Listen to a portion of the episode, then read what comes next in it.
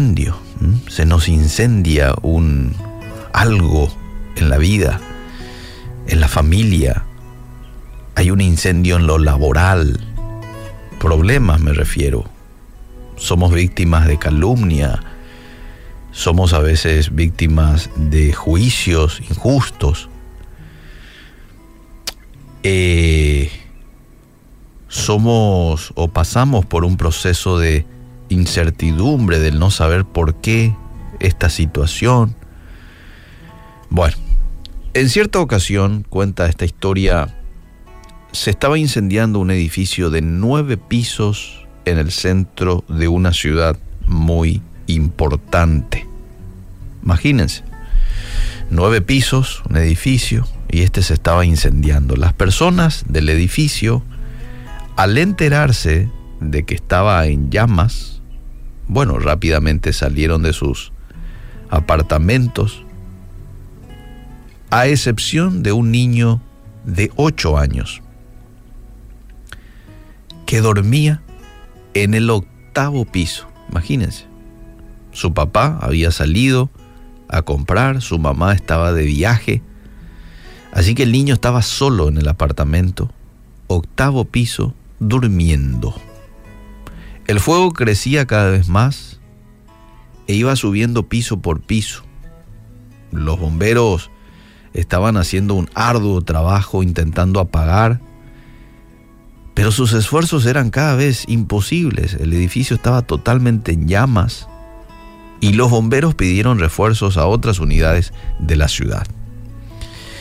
Pero el drama aumentó cuando los bomberos se dieron cuenta que había un niño en el octavo piso y el fuego crecía. Iba ya por el quinto piso. Ya era imposible para el niño bajar por las escaleras porque todas las escaleras ya estaban tomadas por el fuego. Y de repente aparece el padre preocupado por el niño viendo este cuadro.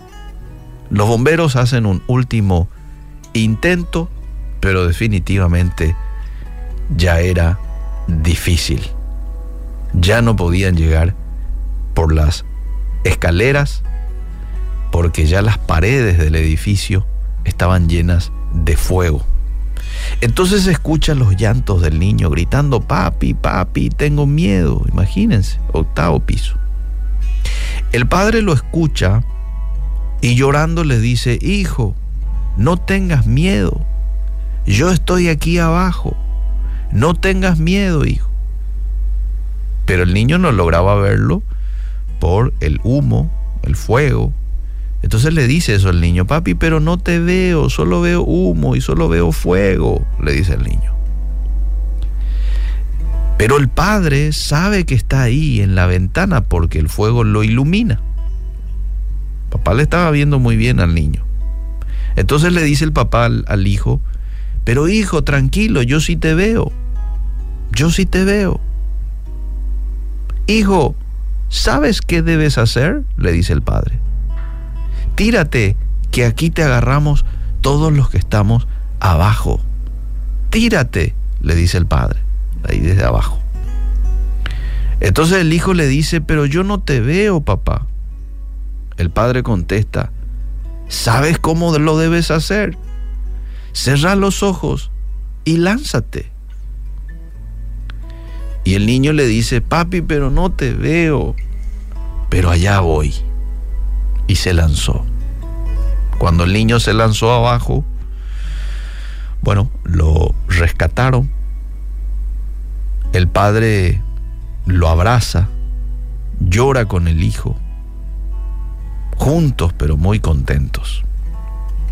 El hijo comprende que hay veces que el padre no se le ve, pero sus palabras son suficientes para confiar en él. Hasta aquí esta historia verídica y quiero hacer la relación con nuestra vida espiritual muchas veces, o nuestra vida familiar, nuestra vida laboral. A veces hay incendios en nuestras vidas, ¿verdad? Sentimos problemas parecidos a este niño no vemos nada. Parece ser que todo es humo y fuego. No hay nadie capaz de poder rescatarnos en una situación así. Pero ¿sabes qué? Está nuestro papá. A él no se le olvidó nuestro caso. Y él también en ocasiones te dice, ¿sabes qué? Tírate, confía en mí. Y nosotros lo único que tenemos que hacer es lanzarnos aunque no veamos nada ni sintamos nada. Con fe tienes que salir adelante, porque solo su palabra nos basta. Hay varios pasajes de la Biblia que nos hace ver de que Dios está con nosotros aún en esos momentos de tribulación y de incendio.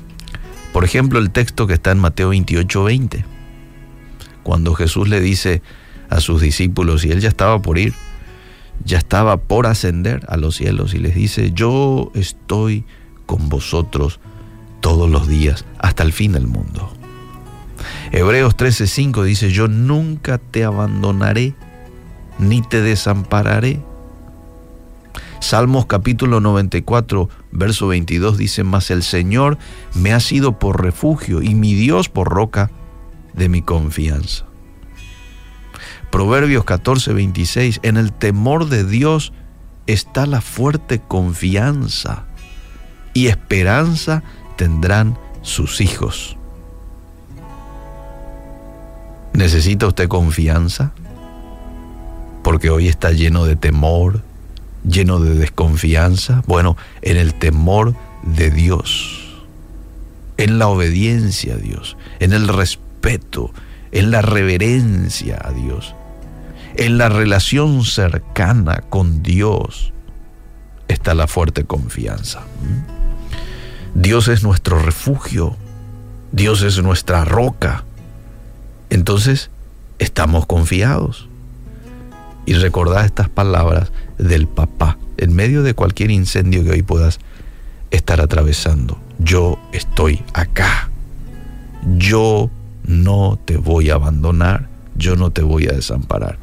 Yo supongo que este niño estuvo desesperado hasta el momento en que escuchó a su padre decir, aquí estoy, hijo. ¿Verdad? Porque todo lo que veía era humo y fuego.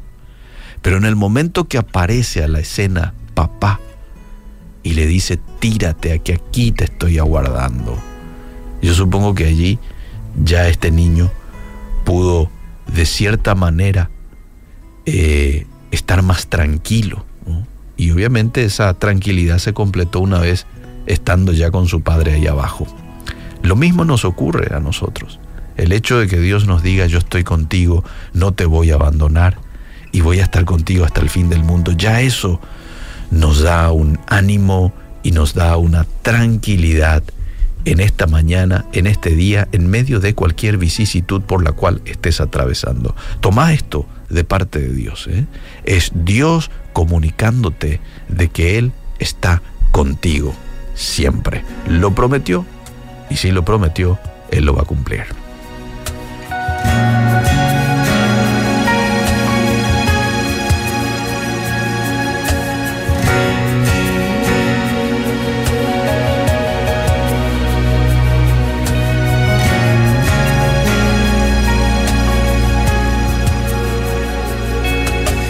Acerco a tu presencia, en tus brazos quiero estar.